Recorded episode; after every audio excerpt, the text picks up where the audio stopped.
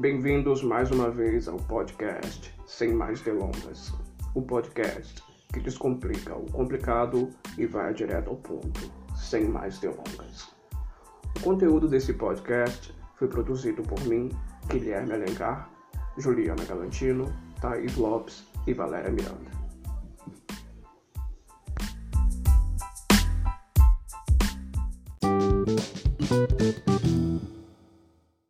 Sem mais delongas, vamos direto ao assunto. A constipação intestinal na gravidez é um problema muito frequente, que, segundo a literatura de nutrição em obstetrícia, atinge cerca de 27,6% das gestantes. Por que este evento ocorre com mais frequência durante a gestação? A constipação intestinal na gestação tem como causa múltiplos fatores envolvidos, tais como os hormônios, sedentarismo, a ingestão diminuída de fibras ou líquidos, o uso de medicamentos, etc. A constipação crônica que algumas mulheres apresentam tem outras causas, sendo as mais comuns são a constipação crônica funcional, a síndrome do intestino irritável e a obstrução do trânsito intestinal. E a redução na mortalidade intestinal está associada à produção de gases, uma vez que maior tempo para eliminação do bolo fecal aumenta o tempo de exposição às bactérias, aumentando assim a taxa de fermentação e aumentando a produção de gases. E como é feito o diagnóstico da constipação intestinal? O diagnóstico da constipação intestinal se dá através da identificação de dois ou mais sintomas persistentes durante um período de 12 semanas, sendo os sintomas menos de 3 episódios de evacuações por semana, fezes endurecidas em mais de 25% das evacuações, sensação de evacuação incompleta em mais de 25% das evacuações, esforço excessivo em mais de 25% dos episódios e também necessidade de manipulação digital para facilitar a evacuação. Obrigado pela sua resposta, Guilherme. Eu tenho mais umas perguntas aqui. Uma delas foi feita por uma internauta, que pergunta o seguinte: Comer feijão causa gases mesmo? Por quê? Se sim, em casos de flatulências no período da gestação, é recomendada a restrição de leguminosas causadoras de gases?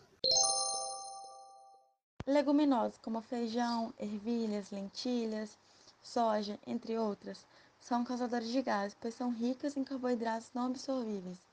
As leguminosas tendem a fermentar no intestino, mas eliminá-los totalmente da dieta pode não representar uma boa solução, porque constitui uma fonte importante de proteínas, fibras e outros nutrientes.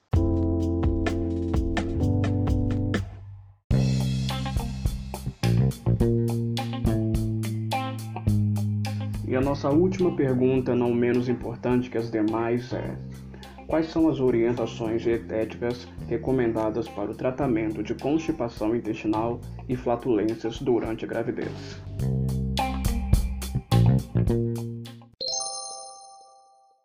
Para tratamento da constipação intestinal, recomenda-se consumo de 28 gramas de fibras solúveis e insolúveis por dia, que podem ser incluídos na dieta com alimentos como farelo de trigo, farinha de linhaça, flocos de aveia, vegetais crus e alimentos integrais.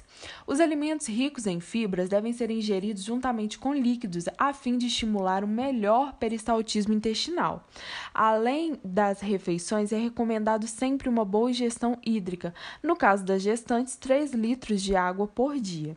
É importante ressaltar que os alimentos ricos em fibras não devem ser incluídos nas grandes refeições, como almoço e jantar, por exemplo, porque podem interferir na absorção do ferro não M.